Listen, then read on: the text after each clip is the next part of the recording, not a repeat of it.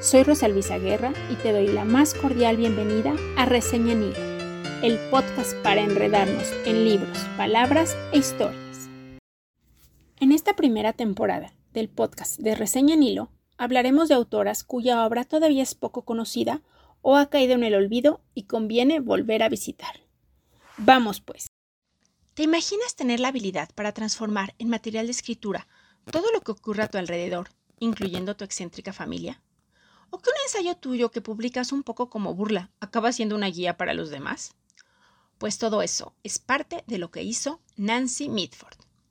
Como siempre, comencemos con algunos datos biográficos. Nancy Mitford nace en Londres, Inglaterra, en 1904 y muere en 1973 en Versalles, cerca de París, Francia. Fue la hija mayor del segundo barón de Riddesdale. Tuvo un hermano y cinco hermanas. Su papá no creía en el sistema escolar como tal para las mujeres, por lo que sus hijas fueron educadas en casa. Lo de educadas es una forma de decir, porque básicamente aprendieron francés y equitación. Nancy sí peleó por ir a la escuela y logró ir unos cuantos meses. Sin embargo, era una gran lectora.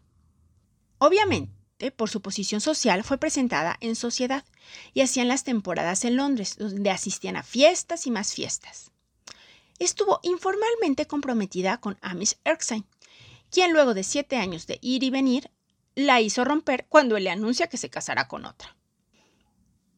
En esos años, para incrementar el dinero que le daba su papá, que era muy poco, comenzó a escribir para revistas del corazón. Primero lo hacía de forma anónima y luego ya fue utilizando su nombre. En 1931 publica su primera novela, que claramente refleja a la gente de su entorno y causó un poco de alboroto en su familia. Aunque contra los escándalos reales de sus hermanas que vendrían los siguientes años, la verdad es que era eso lo de menos. Y no les cuento mucho, simplemente busquen hermanas Mitford por ahí en Google y se van a enterar. Siguiendo con Nancy, a finales de 1933 se cansa con Peter Roth, con quien no logró tener una buena relación y tuvieron problemas incluso económicos desde el inicio. Aunque con él viajó a Francia a ayudar a los refugiados de la Guerra Civil Española. Tuvo dos embarazos, ninguno de los dos se logró. Y cuando viene la Guerra Mundial, él se va al frente y el matrimonio se acaba distanciando todavía más. Después de la guerra, en 1945, Nancy alcanza el éxito con la novela A la Casa del Amor, o The Pursuit of Love, y lo continuará con Love in a Cold Climate o Amor en un clima frío.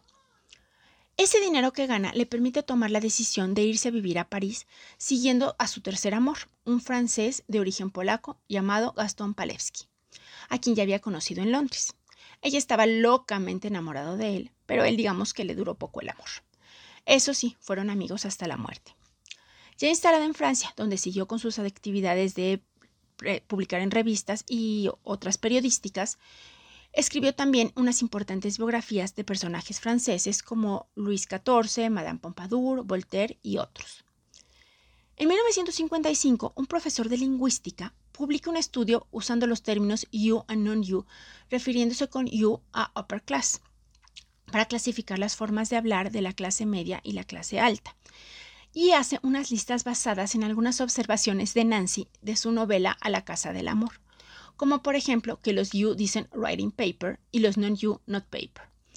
Nancy retoma este, este juego de la you and non-you en un ensayo que le habían pedido sobre la aristocracia inglesa, tema que ella conocía muy bien, muy de cerca.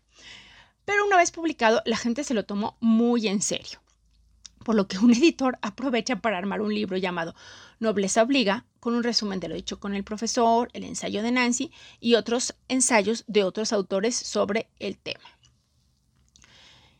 Debo confesar que a diferencia de otras autoras de las que he hablado en este podcast, conozco su obra mejor o la conocía desde hace mucho tiempo. Y de Nancy solo he leído y recientemente A la Casa del Amor. O sea, todavía estoy bajo la impresión inicial, pero la verdad me encantó sobre todo por su habilidad para usar el sentido del humor en todos sus registros, desde simplemente sacarte una sonrisa, pasar por la ironía o deleitarte en el sarcasmo. Y lo hace como toda una inglesa. O sea, yo la verdad me la imagino escribiendo sin despeinarse, mientras levantaba lentamente su taza de té, miraba a su alrededor y continuaba narrando las extrañezas de su familia y las aventuras que parecen inventadas. aunque la mayor parte están basadas en hechos reales, muchos de ellos autobiográficos. Es una novela que te engancha porque está contada con ligereza, es decir, no busca cargar al lector con grandes explicaciones, va a lo que va, a narrarte una serie de situaciones que de otra forma no tendrían ni pies ni cabeza, pero que se cuentan con tal gracia que no las puedes soltar. Acercarse a la obra de Nancy Mitford te traerá un muy buen rato de diversión, buenas carcajadas y también echar un ojo diferente a ese mundo de la aristocracia inglesa que tanto nos gusta.